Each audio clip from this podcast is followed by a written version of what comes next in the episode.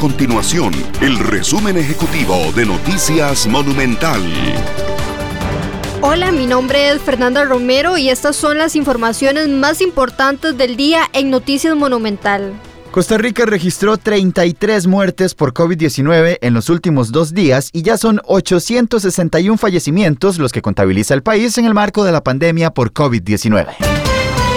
Además, el Ministerio de Salud emitió un lineamiento que autoriza a la Caja Costarricense del Seguro Social para el uso de pruebas de antígeno para diagnosticar los casos de COVID-19. Estas son pruebas más rápidas y más baratas que las que actualmente utiliza el país, que son las conocidas como pruebas PCR. Estas y otras informaciones usted las puede encontrar en nuestro sitio web www.monumental.co.cr. Nuestro compromiso es mantener a Costa Rica informada. Esto fue el resumen ejecutivo de Noticias Monumental.